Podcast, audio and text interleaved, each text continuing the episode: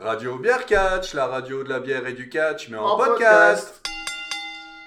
Bonjour et bienvenue dans cet épisode 3 de Radio Beer Catch pour notre preview de Money in the Bank édition 2019. Je suis Greg et pour m'assister dans cette présentation, je suis Quentin. Et moi c'est Charlie. Bonsoir. Alors par quoi on commence? Alors donc euh, nous allons commencer. Alors nous avons quand même un mois de catch euh, derrière nous. Euh, il s'est passé bon des choses. On en parlera tout à l'heure. On aura le temps. Il s'est passé on a trouvé quelque chose.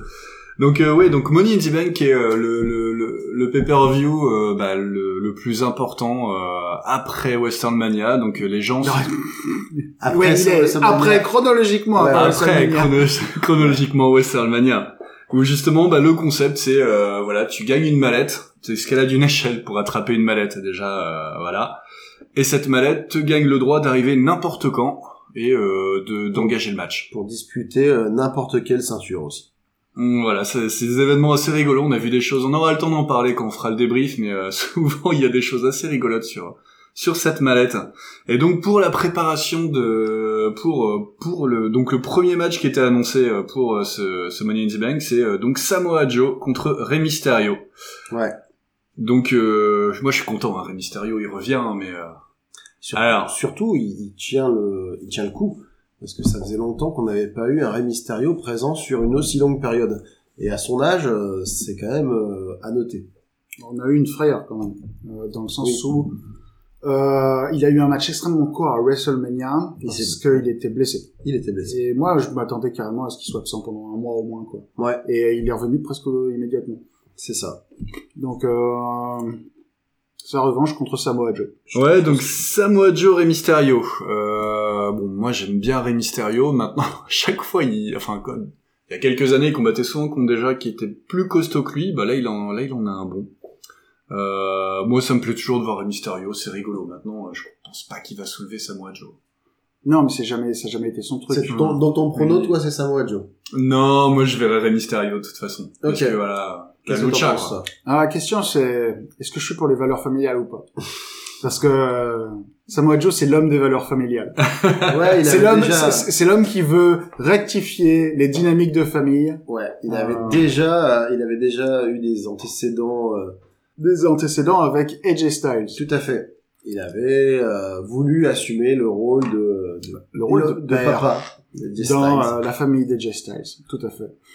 Et euh, là, en quelque sorte, euh, Samoa Joe veut devenir euh, le nouveau, euh, comment dire, la le nouveau, le nouveau modèle euh, masculin pour Dominique, le fils de euh, Rey Mysterio. Ouais, c'est ça. Dominique qui fait son retour, euh, parce que je savais pas si vous vous souvenez de cette joyeuse époque où euh, où euh, ah zut comment est-ce qu'il s'appelle? Eddie Guerrero euh, était en conflit avec Rey Mysterio. Et ils ont eu un ladder match pour la garde de Dominique, le fils de Rey Mysterio. Alors, je, non, je n'avais pas ça j'avais connaissance. complètement oublié Je n'avais pas connaissance de cette information. C'est, c'est, c'est quand la WWE se, se lâche un peu quand même. C'est un, c'était, c'était, c'était, je crois que c'était en plein, en pleine attitude era. C'était euh, ah bah de toute façon oui Eddie Guerrero hein. après ça remonte euh, ça remonte à... ouais même. Et euh, c'était à la joyeuse époque où euh, les matchs c'était n'importe quoi quoi. Euh, donc euh, voilà, un match pour la garde de- d'un enfant. Ouais. Et donc, on- Qu'est-ce qu'ils essaient de faire avec ça Je sais pas. Bon là c'est un C'est la seconde fois, c'était déjà Là- bizarre là- la là- première fois. Là, là c'est moins compliqué. C'est juste, euh, c'est juste que euh, Samoa Joe il regarde euh, Rey Mysterio dans les yeux, il lui fait oh, t'es tout petit, euh, t'es pas un modèle d'homme pour ton fils. Voilà. Voilà, Ouais, ouais, c'est vrai que c'est bon résumé. Voilà, quoi. ouais. Et qui tu veux gagner du coup? Euh...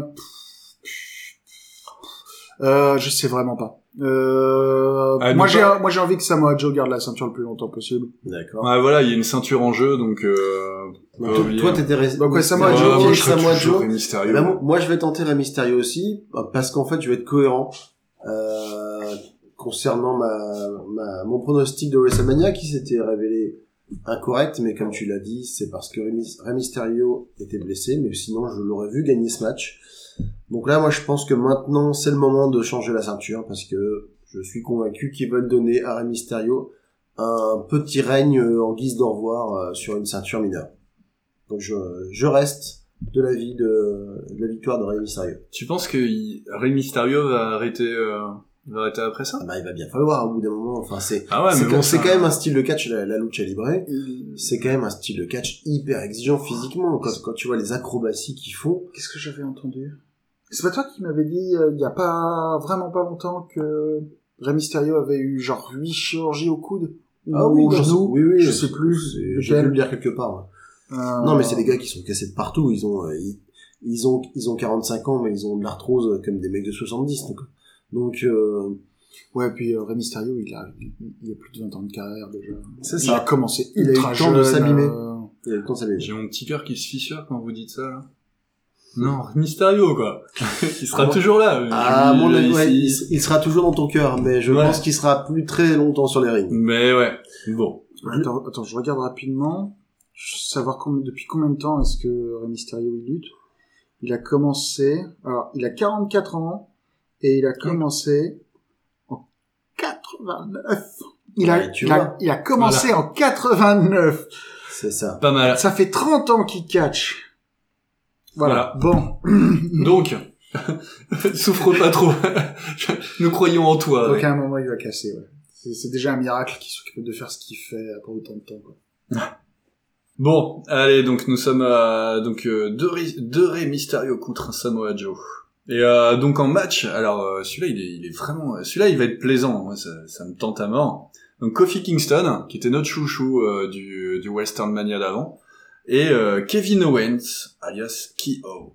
Pour euh, le championnat de la WWE. Oui. Alors un petit rappel de l'historique concernant cette rivalité. Euh, Kevin Owens, qui revenait de blessure après une chirurgie aux deux genoux, Mhm. a intégré Raw, Euh, SmackDown, pardon. SmackDown. Et, euh, et en fait, à partir du moment où il n'avait pas vraiment de plan, et comme Biggie s'était blessé, ils ont essayé de l'intégrer à euh, The New Day. voilà à New Day, la fameuse la fameuse équipe euh, avec Xavier Woods et Kofi Kingston. Il s'est intégré, évidemment, il a fini par trahir, mais T'as- euh, oublié le détail le plus important. oui, il s'appelait Big O pour Oui, remplacer Big E. Voilà. Voilà, c'est ça. Très important. Donc, c'est ça. Donc, ils ont changé. Ils ont dit maintenant, euh, c'est Big O qui fait partie de la, la New Day. Kevin Owens a fait un tour pendable à l'équipe et du coup maintenant Kofi Kingston veut veut se venger lui et ses potes. Donc la question. Ouais. Kofi ou Kevin? Kevin Alors. ou Kofi? Moi je me lance. Je pense que Kofi Kingston c'est un peu un chouchou en ce moment dans les dans les faces, Mhm. dans les gentils. Kevin Owens ça a toujours été un de mes chouchous dans les heels, donc les méchants. Je pense que Kofi Kingston doit encore profiter de son aura. Ouais. De, de- doit continuer sa série maintenant. Kevin Owens, on sait qu'il va apporter un match très compétitif et, à mon avis, qui s'arrêtera pas forcément à Money in the Bank. Je vois bien la rivalité continuer, peut-être jusque euh, SummerSlam. Ouais. Ouais, c'est c'est pas con. Parce que, alors déjà, parce qu'il faut faire quelque chose de Kevin Owens. Parce qu'avant sa blessure, déjà, il était très gaspillé comme, euh, comme talent. Alors que, bon, alors c'est difficile à dire parce que il y a tout le monde, enfin, tout le monde. Il y a beaucoup de gens excellents dans, euh, dans ce roster. Euh, mais Kevin Owens est euh, probablement l'un des mecs qui est capable de donner le plus de, plus d'agressivité à l'intérieur d'un match, véritablement. Donc il faut faire quelque chose avec Kevin Owens. Euh, donc je pense qu'il va pas gagner euh, ce match, mais euh, on va l'avoir encore pendant quelques mois. Et SummerSlam, c'est pas vraiment une mauvaise idée.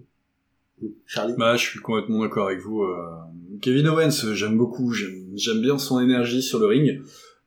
On, on parlera tout à l'heure un petit peu des, des, des choses qui galèrent à la WWE, mais euh, Kofi Kingston, il a beaucoup, il a beaucoup trop d'aura euh, positive pour euh, le faire perdre tout de suite, parce que sinon, ça ferait juste euh, avec euh, avec la victoire qu'il a eue là au, au dernier event. Ça serait juste, bah voilà, t'as eu ta victoire, maintenant tu dégages. Et face à Kevin Owens, ça serait pas très juste quand même. Donc euh, j'avoue, ouais, je serais quand même plus Kofi Kingston, et puis voilà, parce que j'adore Kofi Kingston. Du coup, il a tout le temps la banane, quoi. Eh ben, on est d'accord, du coup. Très bien. Bah, très bien. C'est beau. Alors, un match qui va nous, nous vénérer encore. Euh... The Miz contre Shane McMahon. Alors Ah, voilà. Alors attention, stipulation, c'est un match en cage. Le match qui veut pas, enfin, le match. La rivalité qui veut pas s'arrêter.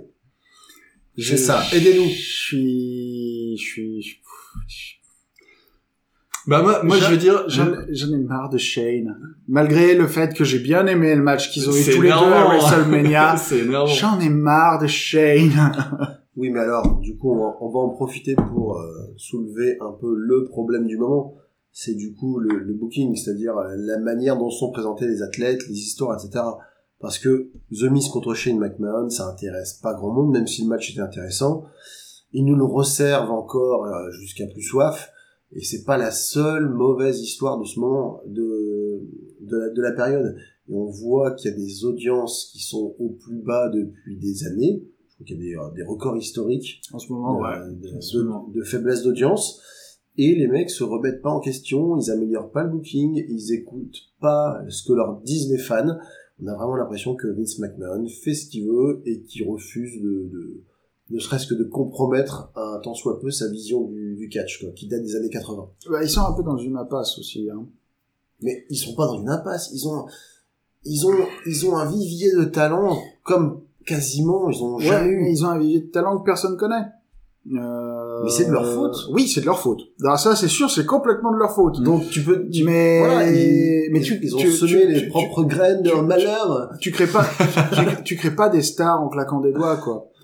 Euh, Non, par contre, tu détruis des stars en faisant n'importe quoi, et ça peut aller très vite, et on compte, on compte plus le nombre Ouais. de talents des NXT qui sont montés dans le roster principal. Ils étaient en feu, ils arrivent euh, à la WWE, trois mois plus tard, ils ont disparu. Ouais. Euh, les Bobby Roode, les Ascension, les euh, Oh, Tyler, tout le monde, hein, Tyler même, Breeze. même des gens qui étaient déjà à la WWE, il y a eu, il y a eu des carrières qui ont été arrêtées là-dedans. Ouais. Moi, je le, c'est vous qui me l'apprenez à chaque fois, mais il y a tout le temps des nouveaux catcheurs qui arrivent dans toutes les autres ligues. Et, en fait, les gens n'ont n'ont plus maintenant vraiment de volonté à rentrer à la WWE parce que vu que c'est pas très intéressant Non. et que ils ont pas, si c'est ça le but, c'est d'arriver dans une sombre histoire où, euh, où de temps en temps t'as un match, Mm. ou c'est un match pas filmé comme toutes les choses on a écouté. D'ailleurs, écoutez les autres podcasts. C'est pas vraiment intéressant. Euh, moi, je vois pas le fun là-dedans quoi. Il y a, il y a plus de match rigolo. Il y a- ils arrivent pas, ils, ils sortent pas des nouvelles stars, ils sortent pas des nouveaux concepts, ils, même pas, ils sortent pas, des, ils sortent pas des gens et ils en cassent. ils font toujours les mêmes recettes. C'est, il n'y a pas de nouveauté, c'est, c'est la même soupe qu'on nous sert, euh, comme je disais, tu vois, on en a tous un peu marre. Les audiences ne sont plus là. C'est un message clair et ils refusent d'en tirer les conséquences. Le problème, c'est que le problème, c'est qu'ils sont un petit peu dans une espèce d'impasse. Il y a une raison pour laquelle, après des années euh, à le bouder, ou- enfin bouder des gens comme lui, dirons-nous, Edge Styles est, à la, est rentré à la WWE il y a, la- il y a quelques années, parce que c'était une star qui s'était faite ailleurs, qui était une star déjà toute faite. Et au moins, ils avaient, ils, a- ils avaient pas à lui, euh, à lui bâtir sa, Voilà, parce que eux n'avaient pas réussi avant à battre post John Cena. Oui, c'est ça. euh, Ils ont pas réussi à faire ont- successeur. Ils ont pas réussi à faire quelque chose de Ils ont tenté Roman Reigns. Roman, Roman Reigns, d'un point de vue euh, commercial, Roman Reigns aurait pu fonctionner pas trop mal. Mais c'était trop tard. En fait, il aurait fallu quelqu'un qui soit construit entre euh, Roman Reigns et, euh, et John Cena. Ouais. Et il n'y a pas eu le pont qui a été fait. En parlant de pont, on va peut-être revenir sur le match par contre, parce qu'on s'est Ouais, beaucoup éloigné un peu de... éloigné. Toujours est-il- il le mérite. Non, On pour- reviendra tout pour à l'heure. revenir justement, We'll pourquoi, pourquoi est-ce qu'il y a ce match mis Pourquoi contre Shane McMahon Eh ben, Parce on ne que sait plus. C'est parce que tu m'aimes, c'est parce que tu espères qu'en mettant McMahon dans un monde match, tu fais venir des gens. Et alors, contrairement à moi, Ah là les là gens là là. adorent Shane McMahon. T'as peut-être raison, mais c'est chiant. Oui, c'est chiant. Donc, qui gagne? Allez, on passe à... Moi- on passe, on- Moi, je vais dire, je, je pense que, comme toujours, c'est- et c'est énervant à dire, mais ça va être un chouette match. Euh, L'un ou l'autre, euh, ça a pour moi la même valeur. Euh, je vais dire, le gagnant, allez, je, vais, je sais pas, allez, on va dire, euh, ce sera euh. Shane McMahon. Voilà, hop, comme ça c'est fait. Mais euh, je pense qu'il fera au moins un super saut sur une table du haut de la cage, un truc qui déchire et qui fait que tout le monde a peur. Et, euh, et c'est finalement euh, ce que les gens demandent de ce genre de match. Voilà, dépression. Euh, Shane McMahon, parce que il n'y a rien de bon dans ce monde. Allez, c'est encore pire. Allez, moi, je, je vais être une petite voix dissonante. Je vais dire The Miz parce que Oh, c'est beau. parce que pff, voilà, Shane McMahon, est-ce que ça a un intérêt encore de le faire gagner? Et, pff, qu'il fasse disparaître Moi, c'est juste parce que je souhaite le voir disparaître. Donc The Miz gagne, Shane McMahon, il retourne à son bureau ou, à son club de golf et puis on, le voit plus. Moi, il me manquera pas. Ouais, c'est maillot de basket. Dans tous les cas, il disparaîtra pas. Hein. Il est manager de SmackDown. Hein. Non, mais on sait bien, mais je veux dire, moi, je le vois, mieux je me porte. Donc, match suivant. Alors match suivant, euh, beaucoup plus, ah, il y a du- du gros là. Euh, Roman Reigns contre Elias. Je l'ai bien fait oui, tout à fait. Ah bah écoute, c'est parfait. C'est juste que, c'est juste que, ah, donc, ok, Elias. très bien. Ils sont grands, ils sont gros, ils ont des gros muscles. Alors, Euh, ils sont, Ils sont grands, ils sont barbus. ils sont à peu près du même gabarit, ouais, c'est ouais. ça, avec des cheveux très gras, comme tous les catcheurs, ah, presque tous les catcheurs.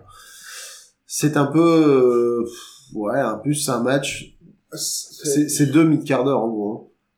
Pour un match Non, simple d'ailleurs, il y a rien en jeu. Roman Reigns, c'est pas... Ouais, c'est normalement il est plutôt vendu comme une star, mais en, en vrai, en termes d'intérêt, c'est un mid-card. hein. C'est- Ah oui, non, mais oui, Tu- tu- Comme enfin, talent au niveau purement... En tout cas, mis à part les euh, enfants, je pense qu'il n'y a pas beaucoup de monde qui se connecte, qui paie son, euh, c'est, euh, je sais plus, 70 dollars pour, pour voir juste, pour voir spécifiquement ce gars. Ah, je vais être extrêmement déprimant, hein. Mais euh, Roman Reigns sera à nouveau champion du monde avant la fin de l'année. Hein. Ouais, non, mais c'est pas, ça c'est hein. Non, mais, de, de, sais, façon- ça. De toute façon, en plus, il, a, il affronte Elias, le joueur de guitare, euh, et qui ne fait que perdre. Donc, mis à part une tricherie honteuse, je vois pas comment il est censé pouvoir battre Roman Reigns, qui est, euh, voilà, qui est un peu le chouchou du patron. Donc, euh, on va dire, il me semble, je peux me tromper, mais il me semble qu'Elias a battu cette semaine Roman Reigns, euh, mais un peu en trichant, me semble-t-il. Donc euh, Roman Donc- Reigns euh, va gagner. euh. Voilà, en plus, il y a y a une espèce de, euh, une espèce Ouais, de revanche qui est déjà mise en place.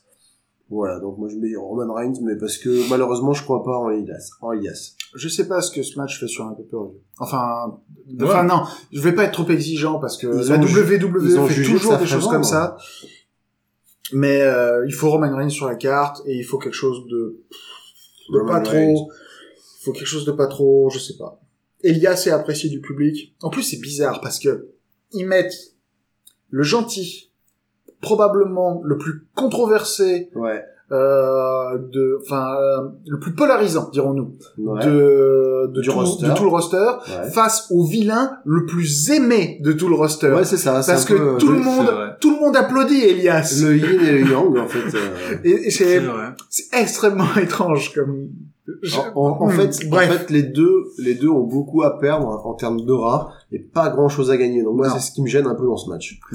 Mais est-ce qu'il ferait pas justement un, un coup de poker? Hein Parce que je vois que c'est un match simple. Maintenant, c'est du catch. C'est pas faux. Non, bah non, bah alors on laisse tomber mon argument. Ah, bah voilà. Ah.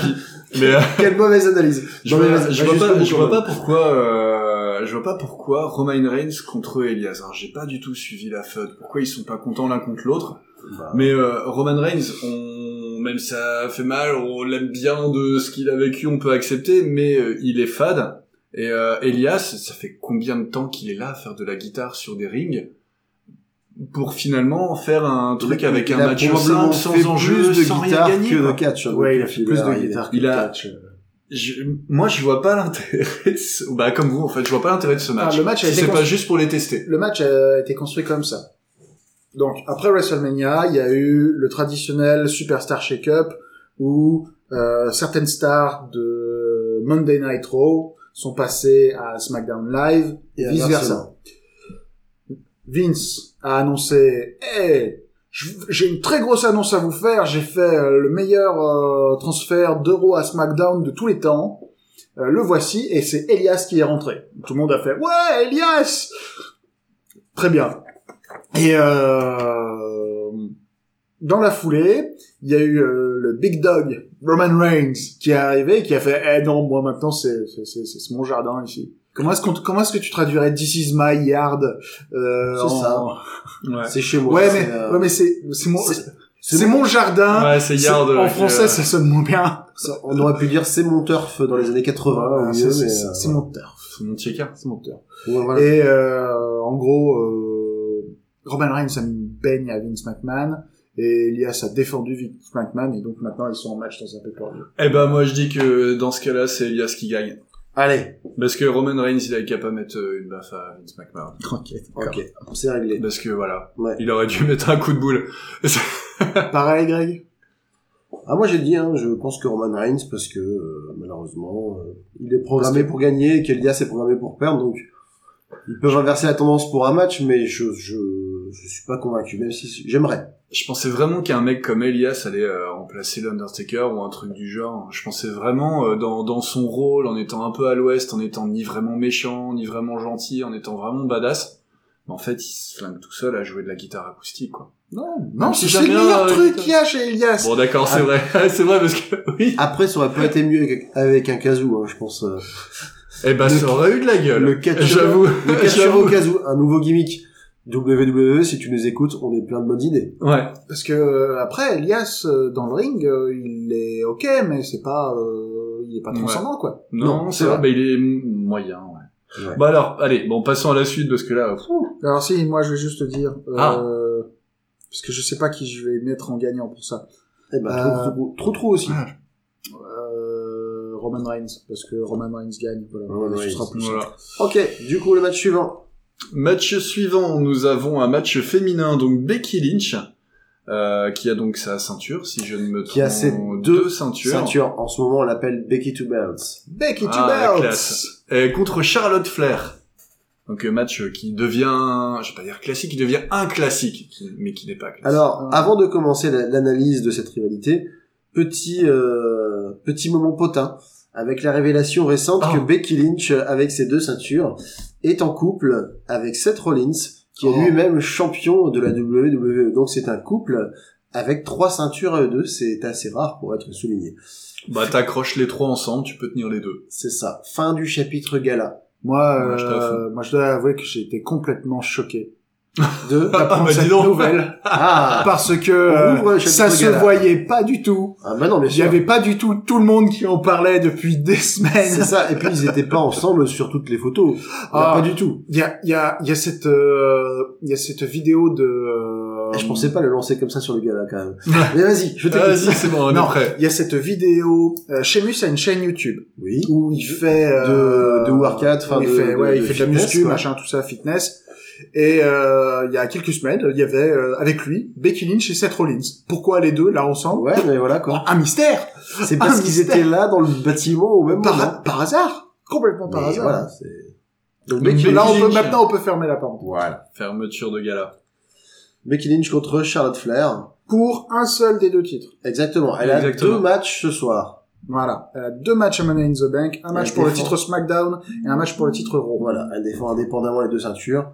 Genre parce que un match dans une soirée c'est pas assez éprouvant, t'en fais un deuxième parce que voilà quoi, t'es, t'as de la condition physique. Tout à fait. Et puis ils sont pas, ils sont pas nuls les deux matchs aussi, hein, donc euh, intérêt être prête. Hein.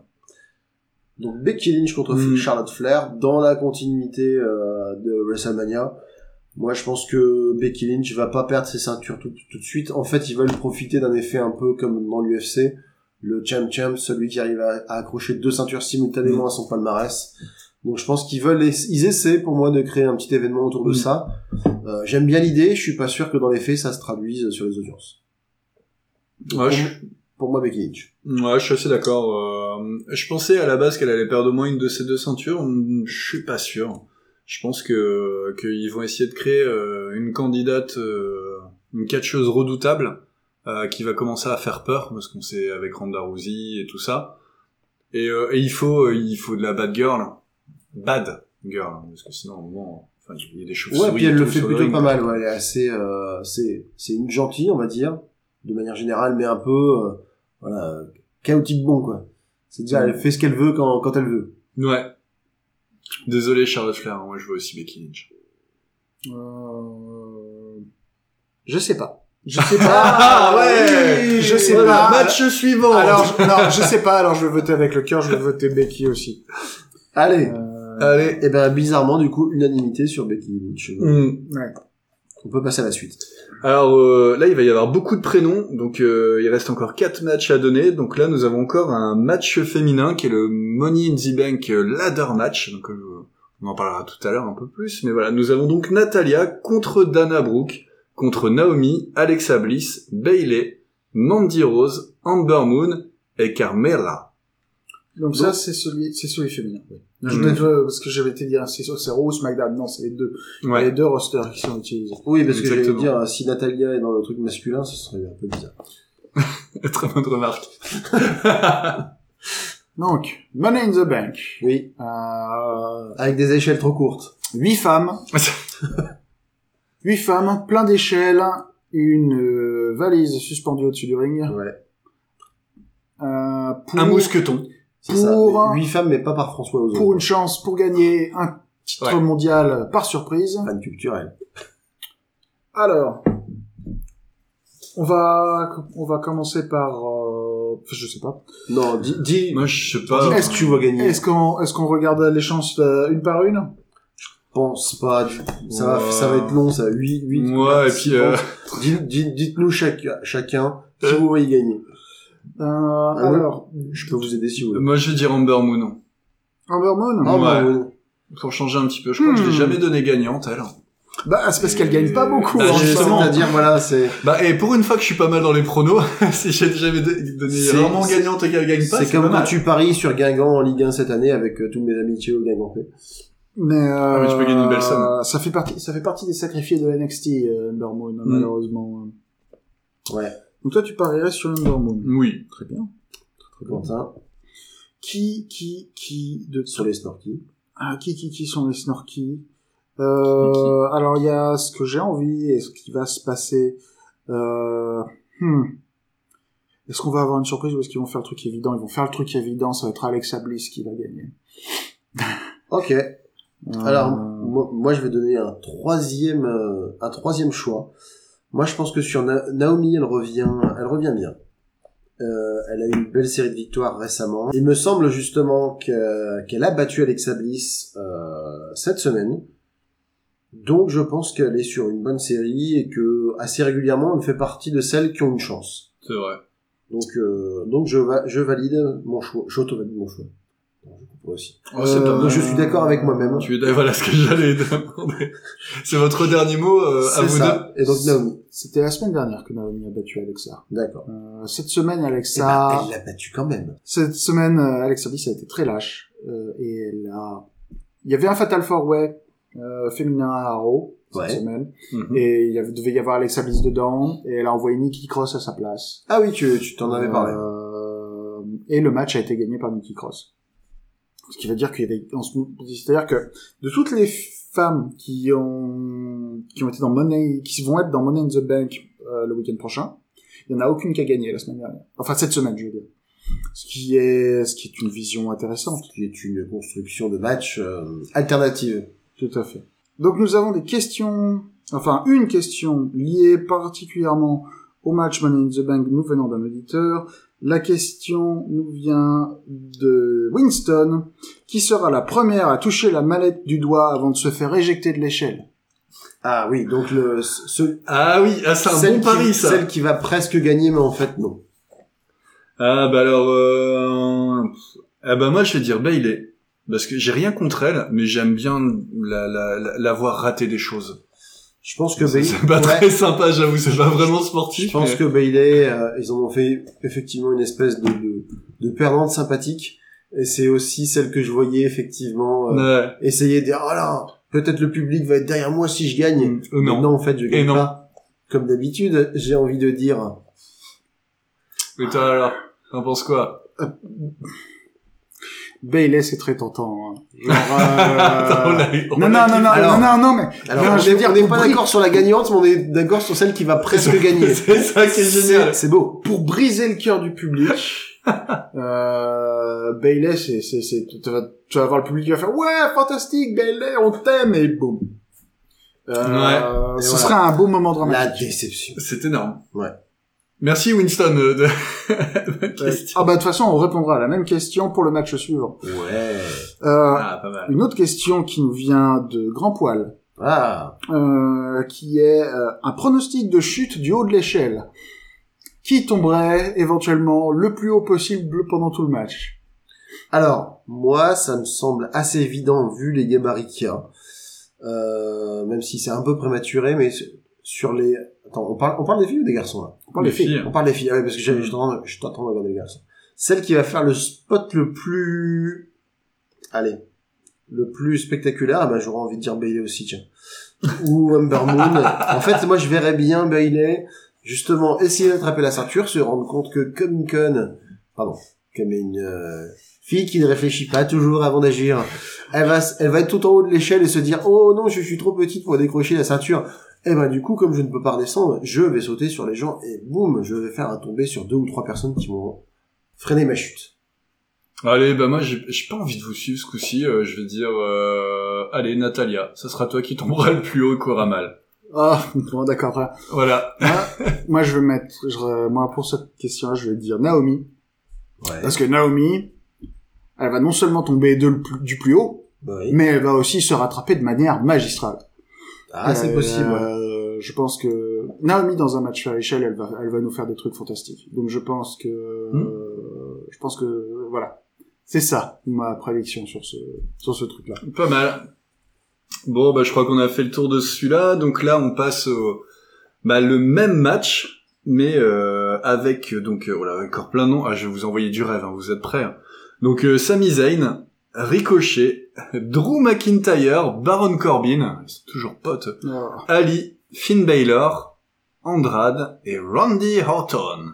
Donc toujours la même chose, hein, une échelle, une mallette. Et euh, mettez-vous euh, sur la gueule pour essayer de décrocher cette mallette. Voyez quoi de beau, vous, là-dedans À part que moi, ça me fait pas particulièrement rêver. Hein. Non, il y a, j'ai envie, de, j'ai envie de taper dans la solution de facilité. Finn Balor? Non. Ah. Non, non, non, la solution, la solution de facilité, c'est, euh, à l'heure actuelle, à, donc, euh, si on part du principe que Seth Rollins, alors je veux partir du principe que Seth Rollins garde la ceinture, et que donc il va être, euh, On en Monday- parlera après. ouais. Spoiler, tu Monday- n'as pas le droit de divulgacher. je pense qu'il va je pense qu'il va être Monday Night Rollins. Un petit moment. Divulgaché. Ah. Et ben c'est comme ça. qu'on J'étais dit, j'étais pas monsieur. prêt, j'étais pas prêt. C'est comme ça qu'on dit, messieurs. Je pense que l'idée c'est qu'il reste Monday Night Rollins pendant le plus longtemps possible. Ouais, Ouais. Euh, et donc il lui faut quelque chose en face. Et ouais. je pense que euh, ça fait des mois que euh, ils sont en train de construire Drew McIntyre et que s'il y a un moment Tu trouves pour qu'ils le construisent, toi Moi, il, il s'est fait détruire une paire de fois. hein. oui, mais Ils ont perdu les plans. C'est la WWE, hein, Ouais. on perd 50% des matchs et on gagne 50%. Hein, euh. C'est la construction. Ouais, alors euh, ouais, je t'ai fait un mur, mais c'est que en placo. Donc euh, t'as pas trop dedans parce que ça, ça, ça tient pas des masses. Ok. Qu'est-ce que je te dis Pour moi, euh, c'est c'est la solution de facilité, c'est euh, l'écossais géant qui euh, qui gagne la ceinture pour euh, faire un, un autre combat de barbu Est-ce euh, que, à un moment est-ce que tu veux autre. dire que sa taille l'aiderait à peut-être réussir à décrocher la manette, même avec une échelle un peu plus petite que de raisonnable? C'est ça, c'est ça. Je suis bête, mais je suis grand, alors ça marche aussi. Voilà, donc euh, c'est pour moi c'est c'est c'est là où je, je c'est la direction dans laquelle je tirerais. Charlie? Euh, pff, moi, je, enfin, il m'inspire pas particulièrement hein, euh, le, le match. Quand je vois le match masculin par rapport au match féminin, euh, allez, je vais dire rien que pour embêter le monde, je vais dire euh, parce que ça a pas de sens, euh, Baron Corbin, parce que je m'attends à une espèce de fourberie, parce que je sais absolument pas à quoi il sert en ce moment. Pourquoi tu me détestes? Mais, Pitié, Qu'est-ce que je t'ai Baron Corbin. il, il enchaînerait retraite de Kurt Angle et Money in the Bank. je, je, je vois, je vois, vous vous souvenez les grandes périodes de The Pitié, Miz pitié. où il se cachait en dessous du ring, le temps que tout le monde perde, et hop, tu montes sur l'échelle, tu prends le, tu prends la mallette. Bien sûr. Bah, Baron Corbin, quelqu'un, que- je le vois totalement faire ça, quoi.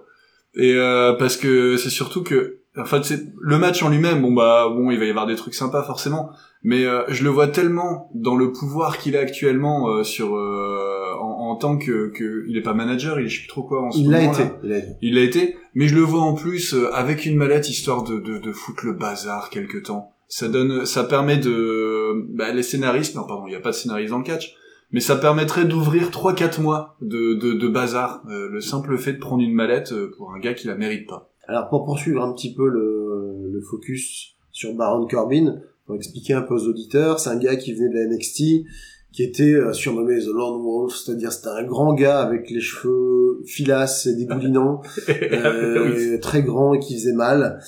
Il arrivé à la WWE avec ce gimmick, ça fonctionnait pas du tout, et il y avait aussi un autre truc qui fonctionnait pas, c'était sa coiffure. On sentait vraiment que, voilà, C'était compliqué. Hein. la, Fallait gra- faire, la gravité faisant son œuvre, euh, il y avait de moins en moins de choix capillaires qui s'offraient à lui.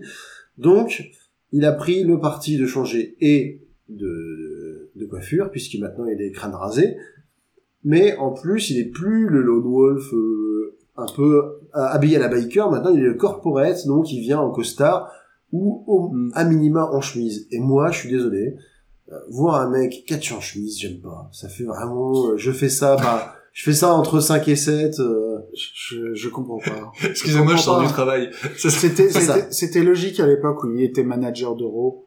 Euh, Mm. Aujourd'hui, euh, non. Je sais même pas ce qu'il fait encore là. hein. C'est aussi pour ça que je le mets. hein. Ouais, on le- il est là parce que Vince McMahon, il voit des stades entiers le huer et il fait hum, toi c'est bien ça. Hum. Alors, alors que s'il écoutait, il dirait surtout les gens, c'est de la merde. Ah, ils adorent. non mais c'est c'est c'est c'est c'est le personnage le plus détesté de la WWE, Ah, moi, mais c'est pas, hein, pour des mauvaises raisons quoi. Les pronos. Charlie Donc moi, Ba- Baron Corbin, Baron euh, Corbin. un méchant à la Drew. McIntyre. Drew McIntyre. Ouais, pareil. hein, Allez, moi je vais, je vais être un peu déraisonnable. Euh, je pense que même s'il a perdu cette semaine contre le détestable Baron Corbin, Mhm. euh, Ricochet euh, peut vraiment apporter quelque chose parce que là ça sert à rien. Ils sont en train de ramener un mec qui est un des catcheurs les plus athlétiques que, que j'ai jamais vu sur un ring honnêtement. Même quand tu le balances par-dessus toi, le mec il se rétablit, il retombe comme un chat. Hmm. C'est donc ce serait dommage de pas en faire une star. Là dans un match comme ça en plus avec échelle ou là je vais répondre directement à la question de Grand Poil. Pour ce match-là, pour moi, c'est lui qui va faire le spot le le plus haut dingue, le plus dingue, parce que lui-même, quand il saute naturellement, il monte plus haut que les autres. Donc, à mon avis, ça va, ça va être pour lui, et en plus, il est capable de retomber sur ses pattes pour dire, bah ouais, bah alors, hein. J'ai sauté- d'une Ouais. échelle de 3 mètres, tu vois pas. Ricochet qui va nous faire un euh, splash 450 degrés depuis du haut de l'échelle vers le euh, vers le sol, ça ça va être très impressionnant. Ouais, Je pense que ça va être super intéressant parce Ouais. qu'il y a, il y a quand même, il y a Ricochet, même si euh, voilà, ça m'inspirait pas forcément, mais euh, quand je vois Ricochet et Finn Balor, ça me parle parce que ça va faire des trucs athlétiques, rigolos, euh, un, un peu Ouais, fou, il y a moyen, Andrade, il Un est peu vachement, il est vachement spectaculaire aussi, hein. Andrade dans un match à échelle. C'est vrai qu'on parle, j'ai pas Ouais, vraiment parlé du fait que c'était un match à échelle Ouais. et du coup ça va être Ça va intéressant de voir les mecs les acrobatiques euh, dedans quoi.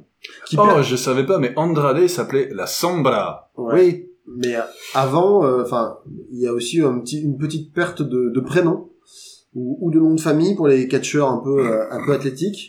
Enfin, plutôt voltigeurs, pardon. Euh, Ali, qui avant, avant s'appelait Mou- Mustapha Ali, ils ont dit, bah non, Ali, ça ira pour toi. Bon, ça fait pas du tout euh, cliché euh, et Andrade, néo-colonialiste. Et il est, il est pakistanais. Tout à fait. Ouais. Et Andrade, avant, s'appelait Andrade Almas. C'est pareil, ils ont dit, eh, on va pas s'emmerder à donner un nom de famille. Andrade. de toute façon les noms de, fa- les noms de famille à WWE Ils en finissent ce toujours moment, par sauter. euh, dire, ils- Cesaro, euh, avant, c'était, il y a eu Cesaro quelque chose. C'était quoi C'était Antonio Cesaro Antonio Cesaro, exactement. Comme ça. Lui, ils ont gardé son nom de famille. Euh, Ouais. Chercher la logique. Donc voilà. On a un Baron Corbin, on a Ouais. un Drew McIntyre et on a un Ricochet. Bah, en fait, Qui- quand on dit ça, à part Ricochet, ça vend pas du rêve, hein, ce qu'on va dire. euh, qui va toucher, euh, qui va effleurer la, la mallette du doigt avant de se faire euh, violemment rejeter. Un gars, quoi, ouais, ça sera plutôt un gars qui a un peu la hype. Le problème, c'est que je peux pas mettre un ricochet non plus. euh, allez, je veux dire, euh, ah, j'aime pas, j'aime pas du tout. Moi, je allez, sais, je vais dire Ali. Moi aussi, je sais. Je vais dire Ali. moi, je- moi, je, moi, je sais que, que mon cœur va être brisé et que euh, Finn Balor va monter l'échelle, toucher la mallette du doigt et ensuite être, et ensuite être jeté très très loin. Ouais, je le vois pas gagner non plus. Ouais. Alors moi, je vais mettre un- encore un pronostic différent. Je vais dire Randy Orton. Moi, je le vois Ah. bien essayer de, faire un peu le ménage via notamment, euh, bah, ou en tout cas, via optionnellement par une fourberie. Et du coup, il va essayer de monter très très vite sur l'échelle, mais il va y avoir un face qui va l'empêcher, qui va le faire tomber. Euh, voilà, je vois un petit, je vois un petit coup de vis comme ça. Moi. Ok. Euh, donc nous passons aux, aux deux derniers matchs. Donc le match masculin pour la ceinture WWE Universal Championship. Donc euh, là qui va envoyer du bois très certainement. Seth Rollins. Donc euh, lui et sa ceinture contre Edgy Styles. L'homme qui a son nom sur euh, tatoué sur les côtes. J'ai vérifié. hein. Vous, Seth Rollins et Becky Lynch sont vraiment ensemble. C'est ça, ça que t'as Je les ai vus sur Twitter. Non, non, non. J'ai regardé et je me trompe peut-être, hein, mais il n'y a jamais eu de match Seth Rollins contre AJ Styles en 1 contre 1 qui soit télévisé. Alors, Ah ouais? je te le confirme parce qu'ils l'ont vendu comme ça. D'accord, ok. Ils l'ont vendu comme. Alors peut-être Ah, qu'il y a déjà, en fait, je, je vais tempérer mon propos. Il y a peut-être eu durant les semaines précédentes euh, une première occurrence de ce match-là pour faire un précédent, mais euh, en tout cas c'est la pro- leur première euh, vraie rivalité. Je saurais, plus- je, je t'affirmerai pas à 100% que c'est leur premier match, mais en tout cas ils en ont parlé. Leur premier match date d'il y a moins d'un mois. Je pense que ça va être un super chouette match. J'avoue. Euh, moi, je suis chaud. Hmm. Moi, je suis chaud, là. Faudra juste que faire, faire gaffe à Seth Rollins parce que moi je l'aime beaucoup comme catcheur, je trouve qu'il a du charisme, je trouve qu'il est, euh, il est à la fois puissant et, et athlétique. Euh, le seul problème c'est que dans ses matchs, il a, c'est pas la première fois qu'il blesse des adversaires en fait. Quand Ouais. il met des coups, il a déjà un palmarès à ce niveau-là. Il a déjà envoyé 3-4 euh, 3-4 catcheurs à l'infirmerie parce que il appuie un peu ses coups quoi. Ouais. Donc euh, j'espère risque. hein. J'espère que ce sera pas AJ Styles euh, qui, qui sera le prochain sur la liste. Et puis, euh, il y a aussi le fait qu'il risque de se blesser lui aussi. J'espère, j'espère, Oui, j'espère il qu'ils vont nous donner un très bon match, il mais j'espère qu'ils vont pas se casser. il a aussi un historique de blessure, tout à fait. Donc qui vous voyez gagner? Moi je vois, moi je vois Seth Rollins, hein, le, le, le, le couple euh, des ceintures là. C'est. Le euh, Power Couple. Moi c'est, bah j'avoue, j'avoue Seth Rollins est un gars qui est quand même très bien vu par le public. Edgy Styles aussi, mais Edgy Styles a peut-être plus la possibilité de perdre et de continuer à être aimé que Seth Rollins. Euh, Seth- Edgy Styles a déjà perdu des matchs qu'il devait pas perdre et pourtant le public est toujours fan de lui quoi. Euh, j'avoue c'est pas forcément le cas de tous les autres catcheurs. Plutôt Seth Rollins, j'aime bien. J'aime bien le personnage. Euh, Seth Rollins. J'aime énormément AJ Styles. Je sais que je vais. Non, je, je vais pas dire que je sais, parce qu'il y a des matchs qui, sur papier, auraient dû être géniaux et qui ont été mauvais. Un Nakamura et Jay Styles notamment, qui- Voilà. qui, avait tout pour sur le papier pour être excellent, Et qui, qui a jamais décollé. Ouais. Ouais, surtout quand on sait que Nakamura et AJ Styles à Wrestle Kingdom 9, quelques années auparavant, lui était euh, peut-être l'un des, peut-être le meilleur match que les deux aient jamais fait, quoi. Et rebelote d'ailleurs entre quand il y a eu une rivalité entre Nakamura et Seth Rollins. Ouais. Il y a eu quelques matchs à vérifier, mais il me semble qu'il y a eu quelques matchs et pour lesquels on était bien motivés aussi. Et quand on les a vus, c'était plat. Oh purée. Ça a pas décollé. Je les ai complètement effacés de ma Bah oui, mémoire, parce qu'il y avait rien de notable, il y avait pas de, c'était pas particulièrement spectaculaire, c'était pas particulièrement physique. Ils étaient pas dedans, ils étaient complètement hors de rythme. Ouais. Donc, Seth Rollins pour toi? Seth Rollins. Allez, moi je suis avec vous. Seth Rollins, moi je pense vraiment que, comme tu disais, le Monday Night Rollins, euh, ça va durer un petit Mm. euh, moment. Donc, euh, puis je crois à cette théorie du, du Power Couple, donc euh, je pense que Seth Rollins va garder sa ceinture et que sa chérie, Becky Lynch, va la garder aussi. Transition. Oh là là, eh ben tu sais quoi, ça tombe bien, Eh parce oui. que il y a l'équivalent. Bon d'accord, il y a l'équivalent. bah, donc le euh, métier, le métier. Ah c'est vrai, et, et un peu de talent quand même. Mais euh, donc là il y a une nouvelle. Ah non, c'est un match simple. Je pensais qu'il y avait une ceinture. Non, c'est un match. Non, si, si, non, c'est un, c'est, il y a une ceinture, c'est Ah pour oui, la ceinture le Raw, hein. Woman Championship. du coup, c'est une grosse hésitation. 1, 2, 3. Donc euh, nous pour le match restant, le tout dernier qui reste, donc match féminin pour euh, la ceinture Raw, bah féminine donc dans ce cas-là. La deuxième ceinture de Becky. Donc nous avons euh, la chère Becky Lynch et la chère Lacey Evans. Non, chère, je sais pas pourquoi je l'ai dit, ça n'a aucun rapport avec la chanteuse. Non. Mais euh, ça va être aussi, Elles sont pas Ah, particulièrement je- onéreuses non plus, enfin, pas à ma je sais connaissance. pas, pas beaucoup de vocodeurs non plus. euh, Voilà. Donc Lacey Evans, euh, pour rappeler un petit peu, c'est une catcheuse qui nous vient tout droit de la NXT où elle avait euh, un look un petit peu pin-up. Ouais. des années euh, des années 50, on va dire. Et et en fait, elle a commencé à apparaître sur le roster principal, euh, juste en défilant, en faisant un petit tour de pour se montrer. Et puis elle a attaqué Becky Lynch et du coup du diable au vert, une relative inconnue s'est retrouvée à avoir le droit de défier la championne et de, de jouer pour, pour le titre. Sacré push quand même. Ouais. Pour autant, voilà. Moi, je reste sur Becky Lynch qui va conserver sa ceinture. Lacey Evans, ils vont sans doute lui donner un match assez compétitif pour quand même bien la la lancer et pour montrer une fille qui peut à peu près rivaliser avec la championne, histoire de montrer qu'il y a une nouvelle, euh, voilà, une nouvelle compétitrice. Alors moi, je vais juste dire un truc, hein, c'est peut-être de l'extra professionnel, mais euh, voilà, Lacey Evans, je regardais sa page Wikipédia là en même temps, c'était comme une fille qui était une marine avant. Oui. Ok. Eh ben, elle me connaît pas, elle pourra pas me retrouver hein, si jamais euh, je dis qu'elle perd ce match. Si, si. Elle va te retrouver, puis elle va te... Alors, J'aurais j'aurais dû préciser qu'elle Alors, je vais faire très attention à ce que je vais dire dans ce elle était cas-là. en mode pin-up de la Navy.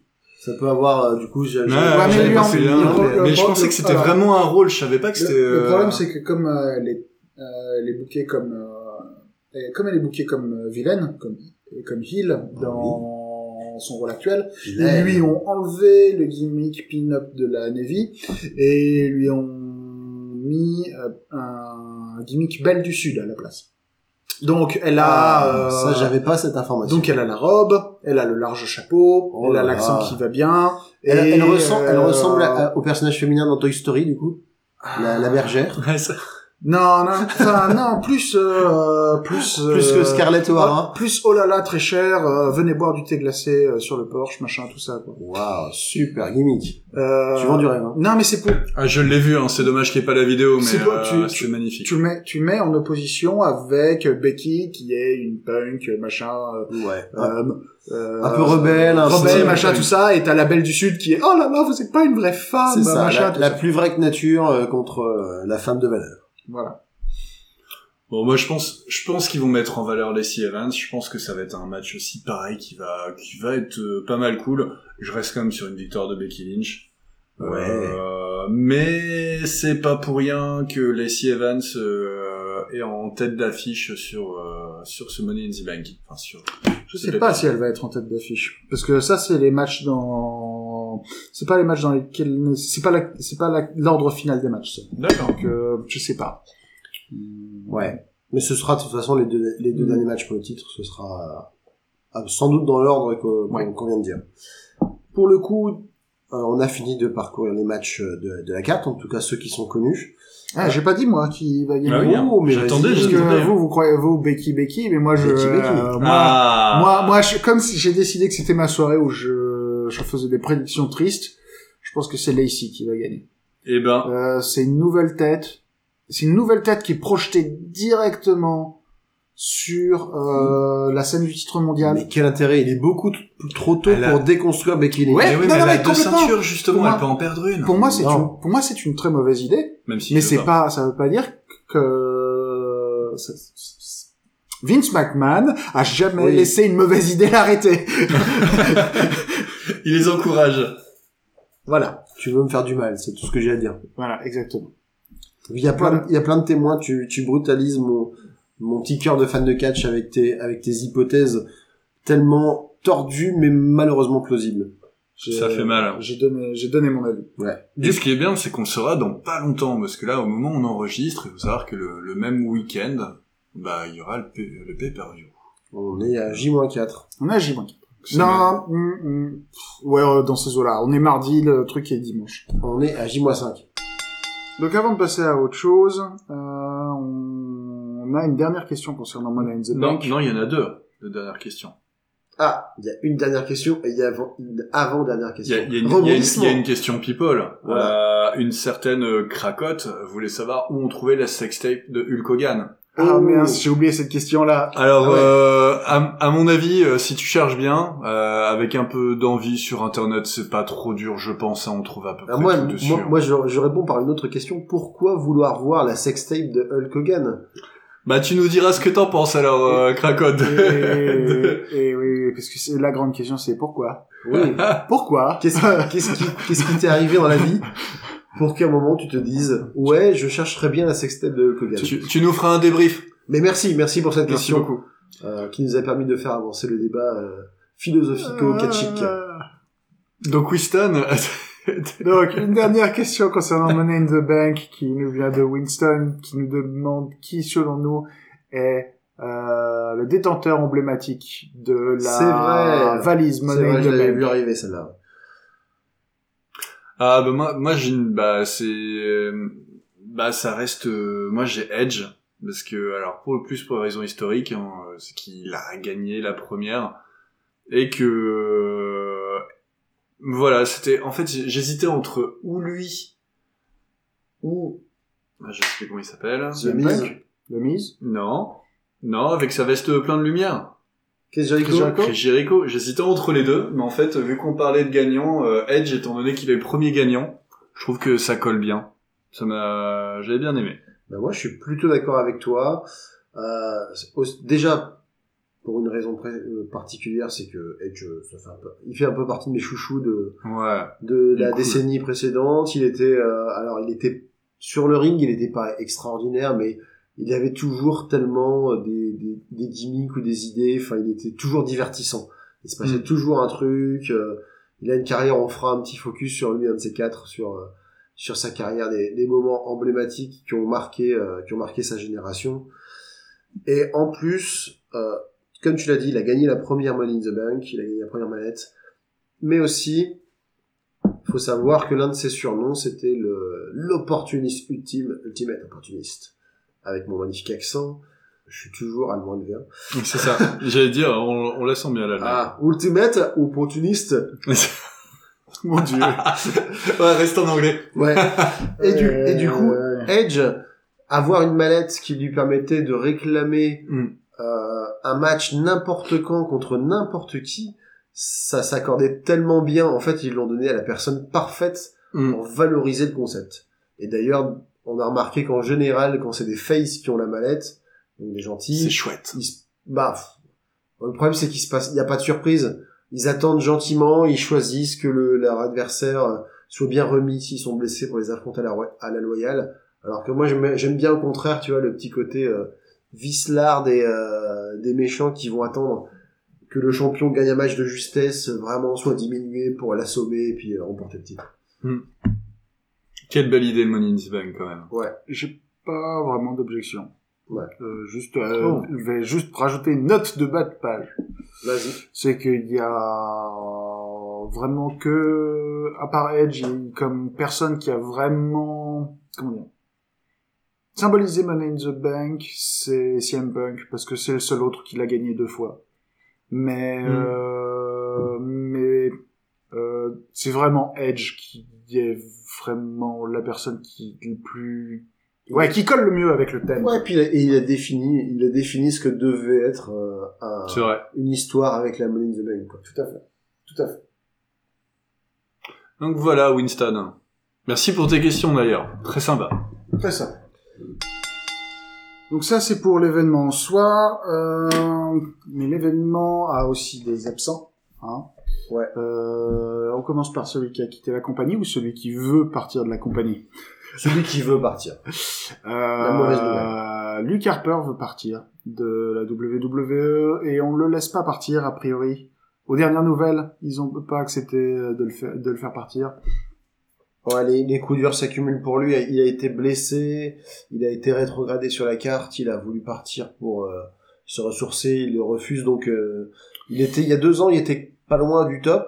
Il, y avait un avenir très prometteur, et là, en deux ans, enfin, ça s'est vraiment mal goupillé pour lui. Il lui avait fait miroiter un programme avec le euh, parallèle avec le retour de Mojo Rawley, je crois, et ils lui ont dit bah non, en fait, on va pas le faire. Euh, donc Luke Harper en ce moment veut partir. Combien de temps ça va prendre, je sais pas. Parce qu'en ce moment, la WWE est très contente de euh, payer des gens à rester assis chez eux, Ouais, juste pour empêcher la concurrence d'avoir les talents en question. c'est ça. Donc, dans les autres news, on a aussi euh, Braun Strowman euh, qui a mis Sami Zayn dans une poubelle. Ouais, et qui l'a payé très fort parce que euh, ce lundi à Raw, euh, Sami Zayn avec l'aide extrêmement subtile de Baron Corbin, Drew McIntyre Toujours. a battu euh, Braun Strowman pour lui voler son sa place dans le match euh, dans le match euh, Money in the Bank. Euh, donc Braun Strowman euh, prendra probablement sa revanche dans les semaines à venir. Ouais, mais là, on est quand même en train de dire que qu'un mec qui, là aussi, la, la longue euh, déchéance de, de Braun Strowman, parce que il y a, il y a un an, il combattait l'Undertaker pour le titre, donc Ouais. il était, il faisait partie du, des matchs principaux. Il y a un Mm. an, putain, un peu plus, un peu moins. Tu veux dire Brock Lesnar? Oui, c'est ça. Ouais. Et, Parce que euh, l'Undertaker, il n'y avait pas le titre il y a un an. oh, pardon, j'ai j'ai dit, excuse-moi, j'ai dit, euh, c'est parce qu'on en parlait juste Mais ils sont combattus ensemble. Brock Lesnar, peut-être, sans doute. Donc Brock Lesnar, euh, donc il a affronté Braun Strowman et maintenant Braun Strowman, il se fait piquer sa mallette, donc il est même pas sur la carte de Money in the Bank. Donc Hmm. lui, pour, euh, on parlait de lente, euh, de longue galère, Ouais. eh ben on est en plein dedans. Ouais, et puis bah dans les dans les trucs aussi euh, que que vous m'aviez fait remarquer, bah euh, on vous conseille plus que fortement de, de de regarder la dernière vidéo de Bray Wyatt. Ah oui. Euh, donc euh, Bray Wyatt de retour, C'est trop bizarre. de retour. Euh, j'ai pas tout compris, euh, mais je, je pense que Eh lui bien, non tu- plus, tu il l'a n'avais- pas Tu forcément. n'avais pas les substances appropriées pour comprendre, parce que c'est dans un drôle de délire quand même. Ça fait, ça fait quelques semaines qu'il présente Bray Wyatt dans ses segments qui sont des genres d'émissions pour enfants avec des marionnettes dans une maison, machin, tout ça. C'est Et ça, qui a- font un petit peu peur exprès. Ouais, il a, il, a, il a un petit malsaine. il a un petit catogan, il a il a il a un jacquard, euh, voilà quoi. Assez loin du du bouseux du bayou euh, auquel il nous avait habitués. Et euh, donc il nous revient avec un truc qui est à mi-chemin entre euh, Beetlejuice et, euh, et le méchant Ouais. de Saw, j'ai l'impression. Ouais, on est pas loin du film d'horreur. Hein, Ouais. ils sont, ils Ah, sont, oui, ils sont pas loin, dans un complètement assez assumé. extrême, avec un masque de clou, enfin ou de monstre ou de clown avec des dents pointues et pleines de sang. Ça fait vraiment penser, ouais, au film d'horreur, genre ça ou des trucs comme ça, tu vois. Ou euh, ça m'a fait penser aussi à American Horror Story. Ouais. Mhm. la saison avec le, le freak show, euh, avec euh, le cirque, avec le, le clown et sa drôle de mâchoire avec des dents partout. là. Moi, je trouve au moins, c'est bah, c'est original. Euh, maintenant, euh, qu'est-ce qu'ils vont faire de lui Euh, Parce que ils vont, il a été original là euh, quand il est revenu. Bon, il y a encore une autre, une autre fois où il existait. J'ai encore oublié son nom. Il s'appelait comment la première fois? Le premier nom, parce que c'est déjà la troisième fois qu'il revient. Bray Husky Harris. Alors, première Husky fois. Harris. Ouais. Ensuite, il y a eu Bray Wyatt que j'ai connu là où, euh, voilà, entrée majestueuse. Celui qui Euh, perdait. Celui qui allait clairement euh, donner du fil à retordre à l'Undertaker. Mm. Euh, ce qui s'est pas vraiment passé. C'était peut-être le plan initial, mais Ouais, c'était Ah peut-être, et c'est raté. On en et, a discuté. et là, bah maintenant, au moins c'est nouveau. Euh, maintenant, euh, qu'est-ce qu'ils vont en faire? Ces armes, et surtout, je sais pas comment ça va vieillir dans le temps. quoi. C'est, est-ce que c'est un gimmick qui est que tu peux tenir, qui est viable? Ah, il y a un gros décalage. Au moins, c'est, au moins, il y a un gros décalage. Mm. Donc, euh, Tous les gimmicks sont valables. Oui, Tout- oui, tout- moi, moi, faisable. moi, moi, peut je... essayer, on peut essayer. De toute façon, euh, si l'Undertaker ça passait, l'important c'est comment, l'important c'est comment t'es booké et quel talent tu mets derrière. Ouais. ouais. C'est- tu peux, tout passe, tout passe. Et tu mets Vallée de la Mort sur ton profil Wikipédia et euh, tout Dernier- de suite, voilà. Dernière petite news qui nous, lourd. qui nous fait nous absenter un petit peu de la WWE. Euh, vu qu'il est parti, qu'il a changé de nom, donc euh, Dylan Ambrose qui se fait maintenant appeler sur la scène indépendante John Moxley. C'est son vrai nom. hein. Voilà, il a pris son vrai nom donc et il a fait une vidéo euh, très bien produite où il fait, euh, il se réinvente en catcheur un peu genre euh, le mec qui a survécu à l'enfer, il a été enfermé pendant des années, etc. Et du coup, euh, il, a- il est, euh, il est prêt à tout, il est, euh, il est inébranlable et c'était vachement bien foutu. Et en plus, avec la, la nouvelle fédération, l'AEW, All Elite Wrestling, Ah, on en parlait dernièrement. ouais. AEW euh, qui, qui commence à taper à la porte et à recruter des gros noms, euh, c'est un agent libre qui peut ramener aussi du public. Quoi. Je sais pas. Je sais pas s'il va aller à la EW. Euh, euh, les, les, les, les, les, les- John Moxley, euh, apparemment, a des goûts très particuliers en matière de catch. Et, apparemment, et il aurait l'air de dire que il aime pas étonnamment, alors que c'était quelque chose qui était une de ses grandes forces, il aime pas les trucs qui sont trop clownesques. Mm. Et, et les mecs de l'AEW, euh, notamment les Young Bucks et Kenny Omega, aiment Ouais. beaucoup faire dans le théâtre. Donc je sais pas Ouais. si c'est un style qui lui correspond vraiment. Ouais. Après, euh, Ring of Honor est en train de, de, de- enfin, je peux pas dire qu'ils sont en train de, de se noyer, mais euh, ils ont vraiment besoin qu'on réinjecte des nouvelles têtes chez eux. Enfin, toute la scène indépendante américaine a besoin qu'on réinjecte des nouvelles têtes chez eux parce que euh, la WWE ces deux dernières années, même plus, euh, co- a signé tout le monde et du coup il y a plein de têtes qui ont disparu. Ouais, ils ont du coup récupéré quelques quelques noms qui font parler. Hein. Ils ont récupéré, euh, du coup, comme tu disais, notamment Chris Jericho, qui euh, qui tout euh, quarantenaire qu'il est, euh, est encore capable de faire des promos hyper convaincantes. J'ai adoré sa promo quand il disait que pour le premier euh, All-In, il disait que en fait les gens qui avaient, il y avait eu un record d'affluence sur le site qui vendait les places, tout, tout était vendu en l'espace d'une demi-heure. Il y avait combien? Quelques milliers de places, qui pour un show indépendant énorme, Euh, 6 000 10 places 000. 10 000, tu vois. 10 000 places pour Double or Nothing. Ouais, Double or Euh, Nothing. Ils en ont vendu 14 000, je crois. Ouais. Et du coup, il, il- il a osé sortir un truc du genre, mais en fait, les gens, euh, ils sont pas venus voir la nouvelle fédération, ils sont venus voir Chris Jericho. Donc les 10 000 personnes, c'est moi qui vous les ai amenés. Et il fait ça avec tellement de naturel. Et de facilité, ouais. voilà, c'est- c'est, c'est, il ose tout, et franchement, c'est un, un joli coup. Ouais, mais en attendant, Chris Jericho, il catch. Sur la chaîne indépendante américaine, il catch, euh, il catch rien, quoi. L'année dernière, il a fait zéro match. Il a catché uniquement au Japon. Il a d'autres projets. Euh, cette année, il va, il y a un match. On sait qu'il va en faire un, qui va avoir lieu ce mois-ci. Mais bon, c'est pas, il y a besoin de gens qui soient là à, t- à tous les shows pour faire fonctionner une fédération. Ouais, ouais, mais bien sûr, mais euh, lui, il apporte un petit peu de, d'exposition en plus. Quoi. Oui, c'est vrai. Alors, sinon, euh, Greg, Oui. tu euh, voulais nous faire une présentation du catch à travers le monde. Exactement, dit une petite rubrique euh, de temps à autre pour présenter le, le catch euh, et apprendre des choses à ceux qui n'auraient pas trop euh, d'expérience de, de ce monde-là. Je me suis dit, j'allais voir sur les, les différents continents ou les, ou les certains focus sur, sur des pays qui, qui sont des terres de catch. Et voilà, on va faire un petit tour d'horizon. Euh, je voulais commencer par le Mexique parce que le Mexique c'est euh, c'est une école quand même assez différente de ce qu'on voit dans le catch euh, traditionnel nord nord-américain donc parce que c'est des peu- beaucoup de petits gabarits euh, en tout cas euh, pour les pour les technicos Pour les technicos. voilà il y a les rudos et les technicos et les technicos voilà souvent c'est des c'est des catcheurs hyper agiles et qui font des, des volts dans tous les sens ils tournent trois fois autour du cou de l'adversaire pour lui faire une prise enfin c'est vraiment ça ça vole dans, dans tous les sens Moi, c'est un, c'est un de mes catchs préférés, j'avoue.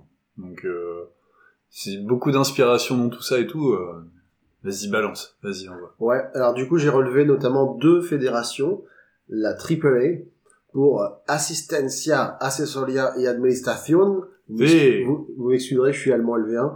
Donc, donc qui, qui a, qui a lancé notamment des stars telles que Rey Mysterio et Eddie Guerrero. Euh, à noter quand même que c'est une fédération mexicaine certes, mais que la plupart des catcheurs qui apparaissent sont de nationalité américaine. Il participe également à Lucha Underground, un programme de catch organisé non plus sous forme de ligue, mais avec euh, des saisons et des épisodes, un peu comme une novelle. La Lucha Underground a été dans une espèce de limbe pendant quelques mois. Et là, on est à peu près sûr que c'est foutu. Euh, C'est vrai, ça, je va- pense ça va qu'on- s'arrêter. Il y a des, y a les chances pour qu'on revoie réapparaître Lucha Underground pour des questions de Production, de, de, production et de Ouais. Euh, en dessous des 10%. Euh, voilà. Et bah du coup on va plus parler d'eux. On va Non, parler. non, mais, euh, les, les... moi, moi j'ai vu, j'ai vu la première saison de Lucha Underground. Ouais. Euh, je recommande parce que c'est un produit très différent, euh, très bizarre. Euh, Un ovni, quoi. qui prétendent, euh, c'est, Tu dis c'est une novella mais c'est basé sur ça, ça- c'est c'est cette émission qui se passe dans un espèce de, donc c'est c'est très clairement euh, un truc qui ressemble à un gymnase de collège. Euh, mais ils te disent que c'est un temple aztèque. euh, donc voilà, bienvenue dans mon temple, machin, tout ça. Et ils ont des histoires bizarres, euh, des catcheurs masqués, forcément. Trop de mescaline. Euh, mais euh, Vas-y, viens, on y va. beaucoup de cerveza, beaucoup de mescaline. Ok. mais c'est- c'est c'est très intéressant. Euh, donc l'autre l'autre ligue importante au Mexique, c'est la CMLL pour Consejo Mundial de Lucha Libre. Pareil, mais les Non, mais ça va, les ça va. excuses Non, ça va, ça hispanophones. Ça aurait pu être pire. Dirons, nous allons dire ça. Ouais, connu sous ce nom depuis les années 80, mais qui existe en réalité euh, depuis 1933. Donc, Bam, ouais, 80 ce qui en fait la plus ancienne fédération en activité, qui a donné des stars telles que Mystico ou El Santo. Alors, El Santo, ça nous dit pas forcément quelque chose. Oh, si. Alors, vous, oui. ah bah désolé, voilà. Pensons aux gens qui nous écoutent. Bon bah, Ah, ah, bah on a qui est? Bien la réaction spontanée. C'est la, figure la plus légendaire de toute la lucha. Alors, en fait, On n'a jamais entendu parler de lui. pour, Qui est-il? Pour ceux qui ne connaîtraient pas, donc c'était un, un catcheur qui, est, qui était toujours masqué, toujours en blanc, Hmm. toujours gentil, et qui a eu atteint un tel niveau de popularité au Mexique euh, qu'il a été le, le- le héros de plusieurs films où il faisait une espèce d'équivalent de Zorro, mais qui faisait de la lucha libre. Euh, il y avait C'était le El Batman, c'était le Batman, de El c'était Santo, c'est comme Martin à la plage, mais avec El Santo, quoi. Ouais. Et dernière petite histoire sur euh, sur lui. Euh, la légende veut, je sais pas si c'est vérifié ou pas, mais que la seule fois où en public il a enlevé son masque, il est décédé moins d'une semaine après. Ça, je sais pas. Ça, c'est une espèce de légende Je me souviens plus de la chronologie. à vérifier, mais Mm. c'est un truc. Si, Il s'est si, ça, démasqué à la télé. si ça se justifie, c'est vraiment bizarre. Enfin, c'est Euh, une espèce de symbole. Il s'est démasqué à la télé. Il est enterré avec son masque. Ouais. Ça, c'est un- ça, c'est important. C'est jusqu'au bout, tu sais. Mais c'est c'est devenu euh, c'est devenu une icône pop. On, on la voit dans dans de nombreux. Alors c'est c'est un sujet à mon avis que je raborderai un jour euh, une une BD qui s'appelle Metafuckaz, mais on voit par exemple El Santo et dedans. Euh, c'est euh, quelqu'un d'emblématique dans plusieurs cultures, dans des personnes, des dessinateurs d'origine américaine, euh, des, des écrivains irlandais. euh, C'est ça, il fait partie par- maintenant de la pop culture. Et, euh, de et voilà, c'est euh, le, le catcheur mexicain redresseur de tort, euh, des- protégeant, euh, protégeant les gentils contre les méchants. Ouais. Du coup, après ce petit tour euh, au Mexique, euh, je vous emmène au Japon. Pour reprendre un peu l'historique du catch au Japon, enfin, on va remonter euh, jusqu'aux années 60, on va dire. Dans les années 60, Riki Dozan, euh, qui est une figure très populaire au Japon, alors promoteur, promoteur pardon, alors promoteur et vedette à la JWA, Japan Wrestling Association, entraîne deux catcheurs en qui il voit des successeurs. Shohei Giant Baba et Antonio Inoki. Ouais. La mort de Riki Dozan, poignardé par un yakuza, et là c'est pas une histoire, là c'est la, la réalité, euh, et la tentative ratée de prise de pouvoir d'Inoki va entraîner une séparation des héritiers, chacun fondant sa propre fédération. La première d'entre elles, du coup, c'est la AJPW, Oh, Japan Pro Wrestling. Exactement, fondé par Shohei Giant Baba, dans le style Kings Road qui se veut très proche du catch américain dont il s'inspire. Euh, il a connu plusieurs partenariats jusqu'aux années 80 avec la NWA, qui est une espèce de, de regroupement de fédérations de catch. Euh, Américain.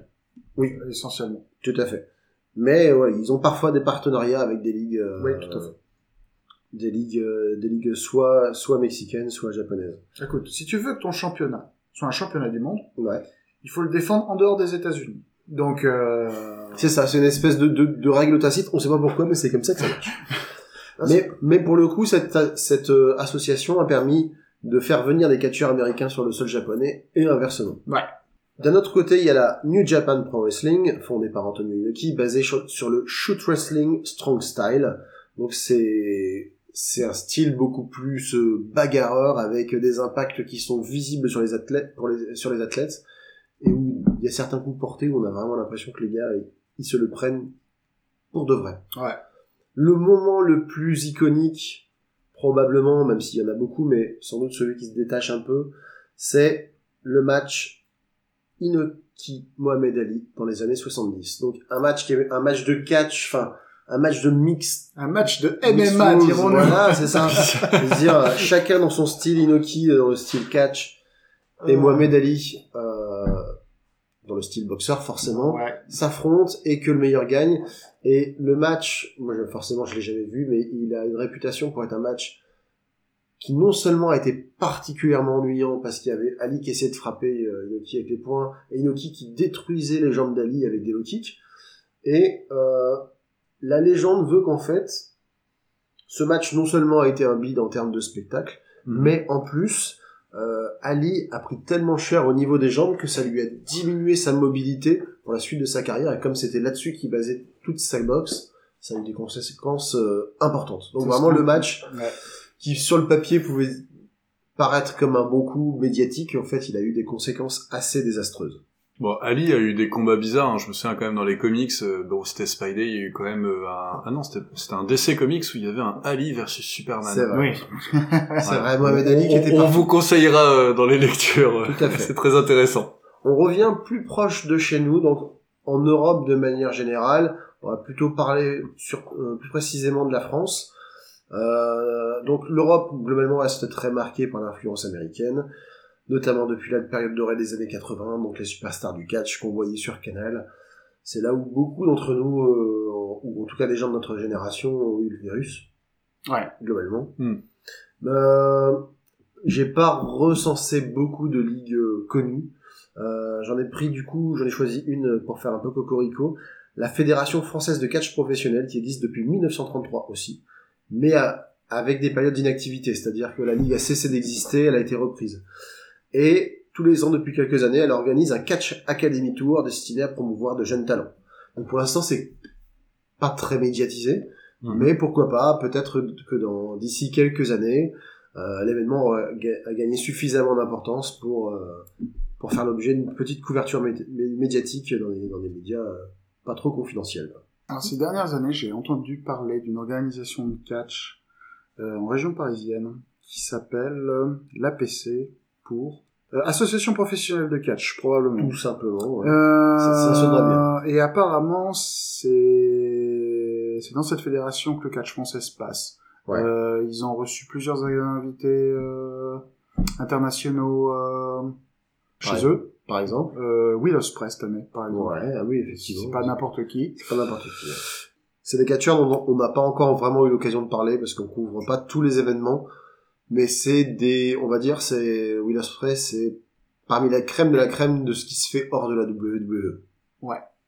Et un des catcheurs euh, qui travaille avec la PC, qui connu sous le nom de Tristan Archer, euh, un Français donc, a participé au Cruiserweight Classic il y a... C'était quand le Cruiserweight Classic? C'était il y Il y a ans 4 ans, 3 Quatre ans, ans. Je Ouais. sais plus. Bref, il était dedans. Euh, donc euh, apparemment le catch français c'est par là que ça se passe. Et il sera peut-être intéressant peut-être de de voir un de leurs euh, shows un jour. Bah oui. Faudra voir. À Bref. trouver, et puis euh, si ça tombe, il y a peut-être même des, des événements qui passent près de chez nous ou de, de chez vous. Renseignez-vous, ça peut être intéressant. Moi, je sais que du côté de Lille, on voit de temps en temps des affiches passer, on n'a jamais franchi le pas d'aller les voir. Je me dis qu'à l'occasion, ça pourrait être sympa de, de, de se mettre ça tous ensemble. On, on reviendra. Je, je prendrai, euh, je prendrai un autre podcast justement pour faire un peu un, un, un retour sur ce Comment catch ça, un autre podcast? Un autre épisode? Un autre épisode. hein, Il va sûr, déjà je- monter son Non. podcast concurrent. Mais en fait, euh, c'était- c'est c'est une information euh, people ô combien utile. Oui, on Mais euh, en le fait, moment Galabis. c'est exactement ça. On- Closer, en fait, allez. à, à partir de 52, on a pu voir des matchs de catch français à la télé. Ouais. Et euh, c'était Thierry Roland et Roger Coudert, Waouh. les, les présentateurs. Et c'est Ah oui, euh, effectivement, mais là, ça ne nous rajeunit pas. voilà. Et puis je, vous donne deux trois noms au passage parce que euh, il y avait voilà l'Ange Blanc euh, qui était Ouais. le, le plus connu, André le Géant qui était le Français le plus connu à Ouais, l'étranger. bien sûr. Et puis un qui m'a fait beaucoup rire, le bourreau de Béthune. Et voilà, le petit prince. Enfin, Le fameux- on, en, on en reparlera, Le mais on a eu un âge d'or de catch français à partir de 1950. Voilà, le bourreau de Béthune qui, effectivement, moi, euh, nous, on n'a pas connu. Ça, c'est, euh, forcément, c'est beaucoup, beaucoup trop vieux. Mais nos ancêtres euh, nous en parlaient des fois On nous en que reparle à chaque fois. Ah oui, le catch, le bourreau de Béthune c'était un peu, ouais, des stars de l'époque. Ok, euh, d'accord, très stars le bourreau de. Béthune. Mm. Si vous voulez. Voilà. Et on finit, évidemment, à tout seigneur, tout honneur par les États-Unis. Mhm. Qui a co- quand même, euh, Voilà, tu, tu fais juste ça pour l'Europe? Juste la, juste la France et puis c'est tout? Ouais, bah, je te dis, j'ai pas. Bah après, il y a quand même pas mal de pays européens. euh, t'es- t'es- C'est vrai. Mais ils ont pas, ils ont pas de trucs euh, énormément médiatisés en fait. C'est ça qui est particulier, c'est qu'ils ont des C'est ligues, ça. Là, c'est mais ils ont, indépendants. mais ça reste vraiment très indé quoi. Ouais. Même en Espagne et tout ça, c'est euh, c'est très dur de trouver Voilà. des Si, ligues. euh, si vous en connaissez euh, chez vous, n'hésitez pas à nous, nous les remonter, on en parlera, on investiguera. C'est vrai que moi j'ai creusé un petit peu, j'ai pas trouvé grand chose de significatif. Il y a des choses qui existent dans tous les pays, il y a des choses qui existent au niveau européen, mais en termes de de- d'exposition médiatique, c'est euh, c'est pas encore euh, c'est pas encore très couru quoi. Il y a une scène relativement saine quand même dans les îles britanniques.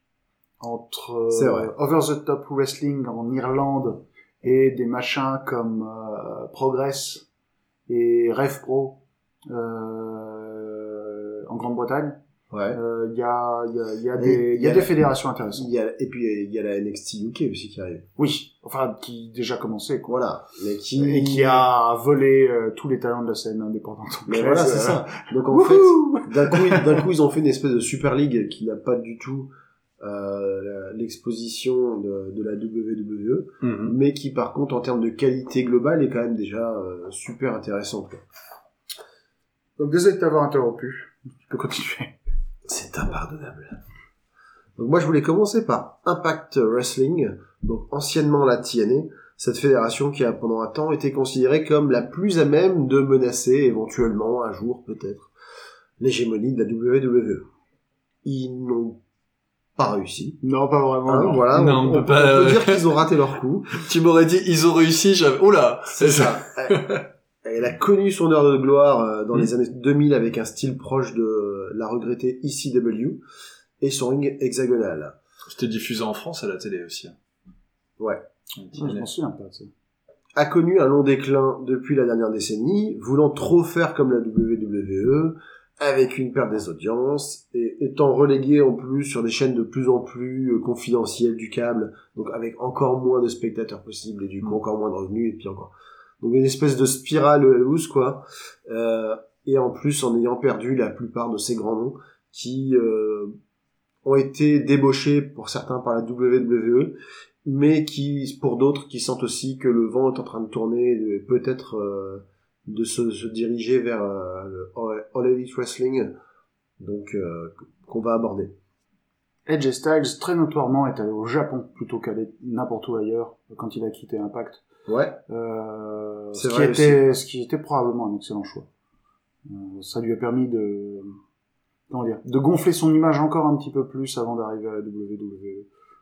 Parce que ça lui a permis de rejoindre le Bullet Club, et le Bullet Club était probablement l'écurie la plus connue de, du catch qui soit pas de la, qui Ouais. soit pas de la WWE, quoi. Bah, c'est ce qui, ouais, c'est ce qu'il faut comprendre, c'est que le, le Japon, même si euh, on en entend assez peu parler chez nous, c'est quand même une terre de catch assez folle. Et en général, quelqu'un qui arrive à s'imposer au Japon, c'est souvent que c'est il y a, il y a le potentiel d'être une grosse star aussi à la WWE ou même enfin, partout où il passe en fait. Mais par, parfois, il y a des essais qui sont pas qui sont pas convertis quoi. Par exemple. euh, Nakamura, Shinsuke Nakamura malheureusement, qui arrivait avec une aura, avec euh, Incroyable. voilà, avec Ah, mais moi j'étais soufflé, je le connaissais pas. avec une euh, gueule, il arrive à la NXT, ça a été une star dans la minute. Le premier match, tout le monde l'adorait déjà.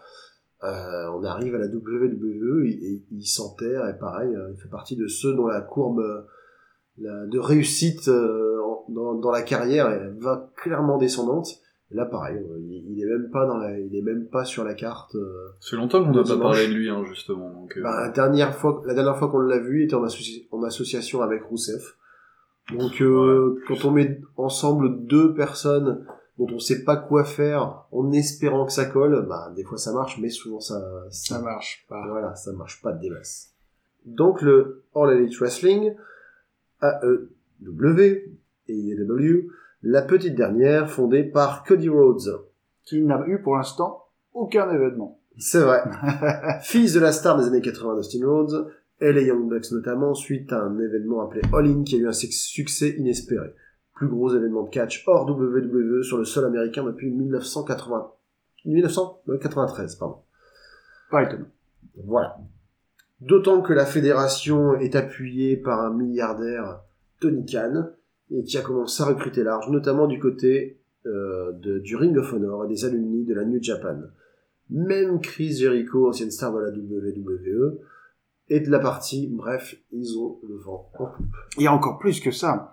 Euh, ils ont signé un contrat de collaboration avec euh, AAA au Mexique. Ouais. Ils ont signé un contrat de collaboration avec l'OWE en Chine. Ouais. Et euh, alors ça, c'est uniquement avec les, organisations. Mais euh, Kenny Omega a d'excellents contacts avec euh, toute la scène indépendante japonaise. Bref, euh, les Young Bucks ont fait toute la... ont fait, les Young Bucks ont catché sur toute la planète. Et ils ont un bon réseau. Et ils connaissent tout Ils le ont un monde. très bon. Euh, donc euh, ils vont... En gros, tous ceux que la WWE a pas récupéré, ils vont les faire catcher à un moment ou à un autre Bah oui, c'est ça. Euh, Et ça va être très intéressant, ça va être très intéressant. Double or Nothing est le 23 mai, je crois. Je raconte pas de bêtises. Ou le 25. Le 25 mai. Double or Nothing est le 25 mai et ça va être très intéressant. Ouais. Euh, fédération suivante. La Ring of Honor. Mhm. Alors, elle, pour le coup, c'est un peu la trajectoire inverse. Donc, euh, longtemps considérée comme la terre promise des catcheurs indépendants, c'était un peu là que tout se passait. C'est là que des catcheurs comme Samoa Joe ou CM Punk se sont, se sont euh, Révélé. révélés et, euh, comment dire, livrés des, des batailles mémorables, notamment un match de 60 minutes qui fait partie euh, des, euh, des matchs euh, classiques de la fédération, quoi. Mais maintenant, euh, ils ont quand même perdu beaucoup de monde. Ils, se démarquent toujours par des catcheurs très techniques.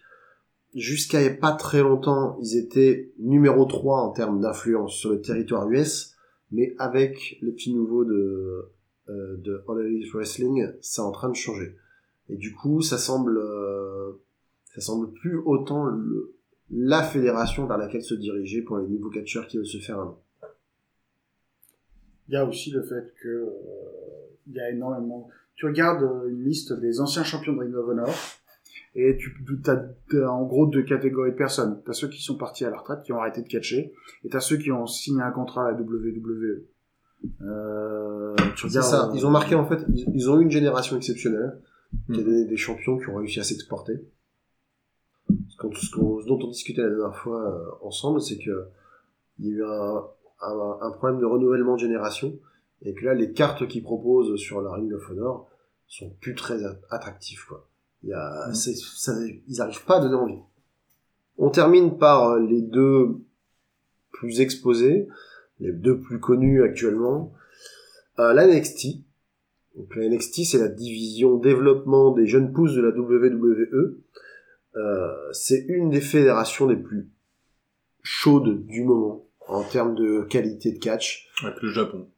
Ouais, Ah, mais si tu regardes uniquement les États-Unis, c'est dans Ah oui, la NXT que ah, là, c'est ouais. c'est là que ça se passe en ce Bah, De moment. toute façon, vous me parlez que de que de gens de tous les nouveaux qui sont arrivés qui Mais de valaient par, en WWE. de par les talents des NXT et aussi la grosse différence avec la WWE, c'est la liberté créative.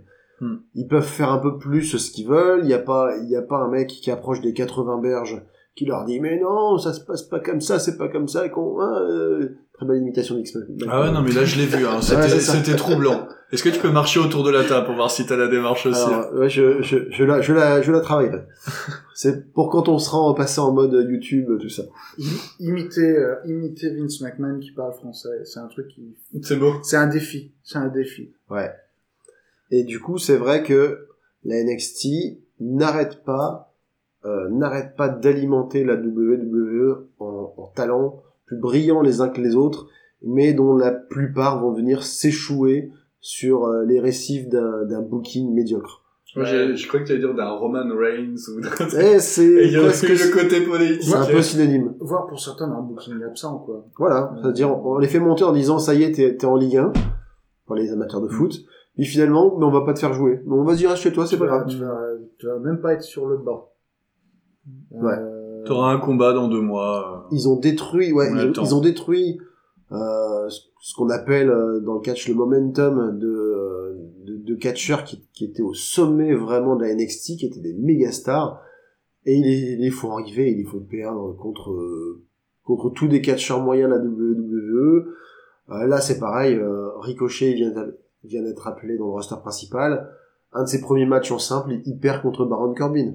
Mais il perd euh, à la régulière. Il perd à la régulière. Et, et- et donc c'est problématique parce que ça, ça te dit bien, le meilleur de la division du dessous est moins bon que le catcheur moyen de la division Rennes. Sauf que en termes de spectacle, et en termes de qualité, ceux qui regardent la WWE sont pas dupes. Ils se rendent compte que c'est pas du tout ça. Euh, Quiconque a pris le temps de regarder euh, Ricochet contre Johnny Gargano Ouais. euh, à la NXT sait que Ricochet est un des un des un des mecs les plus excitants à voir euh, que tu puisses On, ouais, on vous en parle souvent. euh, allez voir ce qu'il fait. Franchement, euh, une petite recherche euh, Google. Alors après, si vous détestez les gens qui font des flips, c'est vraiment pas le genre de catcheur qu'il faut. ouais. Si vous aimez Parce les- qu'il fait que ça. si vous aimez les Golgoth, c'est un peu compliqué.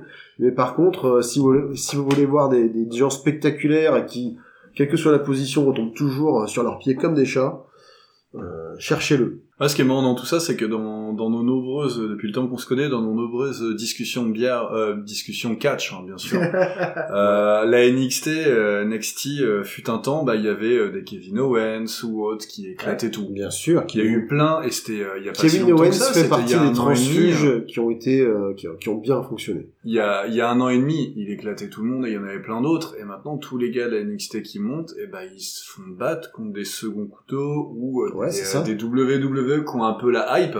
Et, euh, et en fait, qu'est-ce qu'est-ce Bah, qui s'est passé en moins de deux ans tu pour qu'on transforme quelque chose de Tu vois top l'évolution où il y a, où il y a trois ans, trois ou quatre ans peut-être maintenant. Kevin Owens arrive à la WWE et il commence à se faire un nom en battant John Cena. Ouais, non, mais c'était génial, je me souviens Donc- de ce match, il était Donc génial. c'était en un truc où on se disait mais qu'est-ce que c'est que ce bordel? Et maintenant, en 2019, Ricochet perd contre Baron Corbin. Donc on voit que c'est Mhm. plus du tout la même philosophie. Et moi je préfère quand même carrément le programme numéro 1. Quoi. Et donc ouais, on finit. Ouais, vas-y. Ils ont juste trop de gens. Ils ont trop de gens. Ouais, ont ils savent pas quoi leur en faire. Mais ça dure combien de temps un contrat, un contrat de catch? Parce que dans ce cas-là, à un moment, il y a bien un moment où ça se renouvelle naturellement. C'est comme, secret, comme une je équipe crois de que les foot longueurs- ou autre. Je crois que les longueurs habituelles, c'est 3 ou 4 ans. Donc c'est-à-dire que quand tu fais monter un gars, tu le fais catcher pour la WWE, t'es obligé de lui donner un contrat de 3 Mais- ans. Non, t'es pas obligé. C'est juste que Vince McMahon, il les met dans des contrats de 3 ans pour que pendant 3 ans, au moins, alors il va peut-être pas les utiliser. Bah c'est ça le Mais problème. ouais. pendant 3 ans, Ring of Honor va pas les utiliser, Impact va pas les utiliser, les fédérations japonaises vont Mais pas les en plus, utiliser. tu regardes, je, Mhm. je vais dire, je vais dire une Et bêtise. ça leur coûte pas grand-chose, ouais, Ouais. parce qu'ils ont plus de plus de puissance financière. J'ai pas, j'ai pas, j'ai pas la stat. Je sais pas combien il y a de catcheurs actuellement signés à la WWE. Je, je vais dire, allez, je vais faire une, gro- une estimation grossière. Moi, je pense qu'ils sont au moins 70. Au moins. Attends, en comptant, en comptant les femmes? Oui, bien sûr. on Non, en comptant les femmes, je dirais, en comptant les femmes, en comptant 205 Live et sans compter NXT, ils sont 200. 200, tu penses qu'autant Enfin bref, voilà, ils sont un nombre incalculable. Par semaine, ils font intervenir, allez, 30 catcheurs, c'est beau? 30 catcheurs, donc ça veut dire qu'il y en a plus de la moitié, ou si, si on prend tes chiffres, euh, 1 sur 8, qui sont, euh, qui, est, qui est sollicité, quoi. C'est, c'est, c'est, c'est pas possible. Les- autres, effectivement, ils sont payés pour euh, rester chez eux ou assister euh, au, à Rome et euh, des coulisses. Il y a eu une interview cette semaine de Rhino, Ouais. euh, qui expliquait que la WWE, elle m'offrait deux fois plus pour rester assis chez moi. Mais je m'emmerdais. Alors j'ai dit non, je suis parti. Bah, J'ai pas renouvelé mon contrat. Parce Bah que oui. Rhino, lui, il veut catcher. Bah ouais. Donc, euh, bon, bah, ouais, ouais, voilà. Et Bah. tu sais que 200, t'es pas loin, il y en a 180. Eh ben, tu vois, vous aviez... Moi, j'ai voulu mettre... Jouer la sécurité, je me disais déjà, déjà 70, C'est-à-dire- c'est pas Et mal. là, et là, on parle que des catcheurs et des catcheuses. C'est même pas encore euh, tout. Il y a une troisième catégorie. C'est. Ouais, non, après, Alors, développe ta je pensée, vais, je vais pas les plus, je ne sais même pas pourquoi j'ai dit ça. ça nous intéresse. Mais, euh, mais, mais c'est vrai que, voilà, tu signes quelqu'un, allez, on va dire 2, 3 ans, et, euh, et puis t'en as 180 dans ton roster, euh, ils ont, enfin, faut, faut, faut les utiliser, quoi. Ouais. Ouais. Ouais. Voilà. Et ils ont 5 heures de télévision et malheureusement, ils se concentrent toujours sur les mêmes personnes. Et oui. Et du, Faites revenir John Cena! et du coup, en parlant de John Cena, donc John Cena, euh, icône euh, durant la dernière décennie de la WWE, est-ce qu'on a encore besoin de les présenter? C'est la fédération Rennes, c'est celle que tout le monde connaît, euh, peut-être sous son incarnation précédente, la WWF, euh, avec le catch des, années 80, avec André Géant, avec Hulk Hogan, avec le guerrier ultime, avec déjà Undertaker. hein, Le. Honky Tonk Man. Voilà. Mais Randy Mask Showman Savage. Mais que ce soit mon entre, préféré. voilà, entre l'époque classique et l'époque actuelle, on va dire la plupart des, de ce qu'on peut appeler des catcheurs de lé- légende y a catché au moins une fois. Ouais. Voilà, On va pas en dire plus parce que après euh, on va faire toute la généalogie du truc. euh, Vince McMahon, euh, le, le président, euh, qui a eu la fédération de son père, etc. euh, Son fils est dans le business. Ouais, mais les gens nous suivent régulièrement, ils une le dynastie, savent maintenant, tout ça. dynastie. Ça, McMahon égale le mal. Bah, égale le catch. Et après, Ouais, en ce et moment, voilà, après, En ce moment, c'est un peu le mauvais catch, donc il faudrait qu'il change ça. Voilà. Il faut qu'il meure. Oui, j'ai pas envie de le dire. Il faut que, il faut que Vince McMahon il meure. Voilà, tu... C'est- ça, ça ferait, ça Bon, ferait un super bon... oubliez ce bout-là. Non mais si, mais on, on peut dire que t'es en train de pitcher le prochain Tarantino. Vince McMahon must die. Avec un gars qui se fixe comme mission d'aller euh, buter Vince McMahon. Tu peux, tu peux avoir un pur film, quoi. Effectivement. Tu mets euh, Rodriguez à la réalisation, euh, Tarantino à l'écriture, et puis c'est parti, quoi. Tu mets Samuel L. Jackson. Ah évidemment, tu vois, ouais, si tu mets Tarantino, Toujours. t'es obligé. Ah. Donc voilà, donc c'était vraiment très sympa tout ça. Ce sera tout donc pour ce dernier, ce dernier épisode. Ce sera tout pour cet épisode. Euh, merci euh, aux, aux bières de la soirée. Hein. Celles qui nous ont accompagnés sont donc euh, Goudal et Anosteke. On vous conseille euh, très fortement, mais euh, on ne doit pas vous conseiller officiellement, mais euh, écoutez pas. Et l'alcool, l'abus d'alcool est dangereux Pour la santé. Consommez avec modération. Oui. Ne prenez pas le volant. Alors en fait, c'est devenu chiant, euh, donc euh, abusez-en. Non, Et puis voilà. non. Et donc euh, nous sommes au retour dans deux semaines pour faire la, la revue donc de Money in the Bank, Yeah. euh, pour voir un petit peu ce qui s'est passé, si on est tombé, euh, si on est plus tombé bien ou à côté, et si nos paris un peu euh, what the fuck sont passés, hein, parce qu'il y en a quand même quelques uns qui sont sympas. On a été plus sage que pour WrestleMania, je trouve. C'est vrai. Ouais, mais bon, vu l'échec de Westernmania. Alors, donc en attendant, bien sûr, vous pouvez nous suivre, et ça nous ferait grandement plaisir, euh, sur Twitter, sur le at Radio Beer Catch, bien sûr sans accent, parce que Twitter c'est américain, il faut les éviter. Ou sur Facebook, sur la page Radio Beer Catch, là vous pouvez. Si vous avez vraiment aimé ce que vous avez écouté, n'hésitez pas à nous laisser une bonne note, une bonne critique sur les Apple Podcasts, Teacher. Faites tourner le podcast autour de vous parce que nous on s'amuse vraiment bien à le faire. C'est ça. euh, Faites un Hurricane Rana euh, de, de Voilà. ce podcast autour de vous. Parlez de nous quoi, c'est tout. En parlez du podcast, du catch et puis euh, et kiffez comme nous devant votre télé ou avec vos amis. Et continuez à nous envoyer des questions.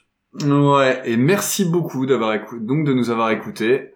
Nous étions donc sur Radio Bière Catch, la radio de la bière et du catch, Mais en podcast. mais en podcast. Bye.